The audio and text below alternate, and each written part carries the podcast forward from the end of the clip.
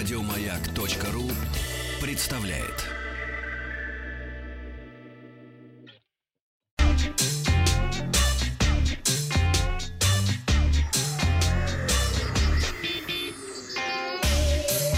Страна транзистория.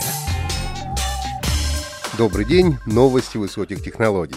Вчера была новость о том, что в интернет слили базу данных миллионов пользователей мессенджера Telegram.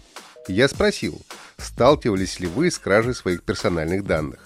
Результаты голосования распределились почти поровну, но все-таки тех, кто подвергался атакам злоумышленников, оказалось больше. К новостям. Vivo объявила о выходе в России камерафонов X50 и X50 Pro. Смартфоны первыми в мире получили камеру со встроенным стабилизатором, позволяющим сделать картинку на 300% более плавной в сравнении с традиционной системой оптической стабилизации. Модели отличаются формой экрана, в Pro-версии он изогнутый, и набором камер.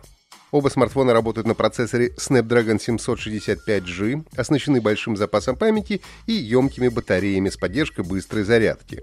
Кроме того, в них предусмотрены под экраны сканер отпечатков пальцев и поддержка бесконтактной оплаты по NFC. Vivo X50 и X50 Pro должны появиться на российском рынке уже в следующем месяце. Компания LG объявила о выпуске беспроводных наушников в линейке Tone Free.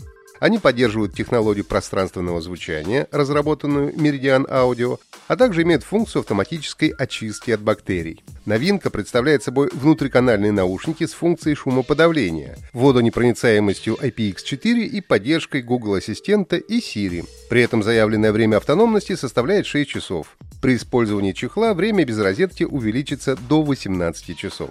Уникальной особенностью модели HBS FN6 стала функция самоочистки во время зарядки. В фирменном чехле UV Nano наушники обрабатываются ультрафиолетовым излучением, которое позволяет уничтожить 99,9% бактерий кишечной палочки и стафилококка. Как уверяет LG, на силиконовых вкладышах наушниках может храниться больше микробов, чем на кухонной разделочной доске, что может быть причиной появления ушных инфекций. Наушники поступят в продажу в Европе уже в следующем месяце. Цены будут объявлены позднее. Компания Jabra провела опрос среди россиян, которые перешли на удаленную работу. Результаты показали, что продуктивность работников в новом режиме работы уменьшилась, количество задач многих осталось прежним, а вот времени на их выполнение стали тратить больше. Большинство опрошенных решили, что удаленная работа никак не отразилась на их продуктивности. При этом они отмечают, что количество рабочих часов увеличилось, а количество задач не изменилось тому же сотрудники сократили время на обед, часто перекусывают прямо за компьютером, а больше половины респондентов делают перерыв на отдых только раз в несколько часов. Самыми эффективными инструментами для удаленной работы сотрудники назвали мессенджеры и программы для видеоконференций.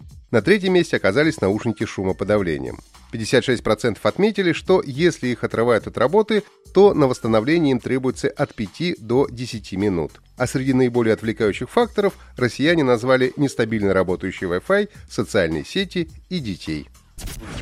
У Яндекс.Лавки появилось собственное приложение для iOS и Android. Раньше заказать продукты и товары первой необходимости с доставкой за 10-15 минут можно было только в приложениях Яндекс, Яндекс Еда и Яндекс Такси. Лавка хранит в отдельной подборке товары, которые часто заказывает пользователь.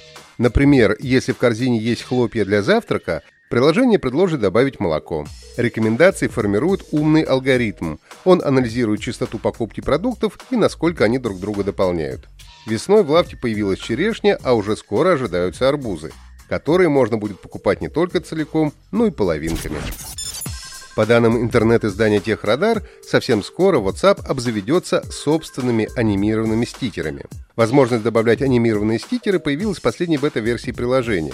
Сразу после отправки они приводятся в движение, но позднее замирают и повторно активируются только при прокрутке окна чата. Предположительно, это сделано специально, чтобы зацикленная анимация не отвлекала и не раздражала пользователей.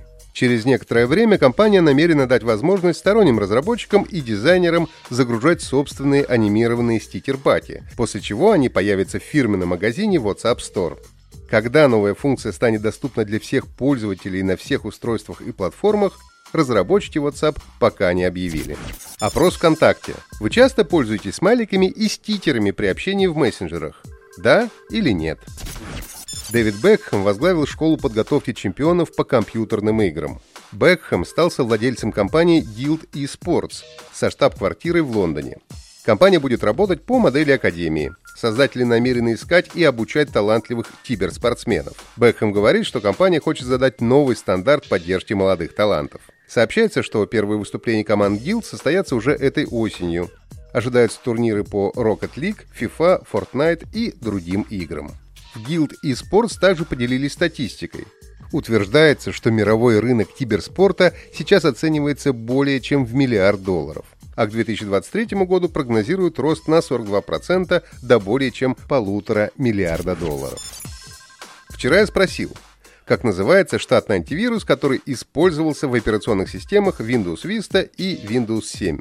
Первым правильный ответ Microsoft Security Essentials прислал Александр Белов из Ростовской области. Поздравляю! Ну и задание на сегодня. Вчера легендарной Windows 98 исполнилось 22 года. Система получила огромную популярность, а ее поддержка была прекращена лишь 11 июля 2006 года. А вот как называлась операционная система Windows, которую сменила Windows 98? То есть какая операционная система использовалась до нее? Присылайте ответы на WhatsApp плюс 7 967 103 5533. Результаты узнаем в понедельник, а на сегодня у меня все. Подписывайтесь на подкаст Транзистории на сайте Маяка и оставляйте свои комментарии в Apple Podcast. Еще больше подкастов на радиомаяк.ру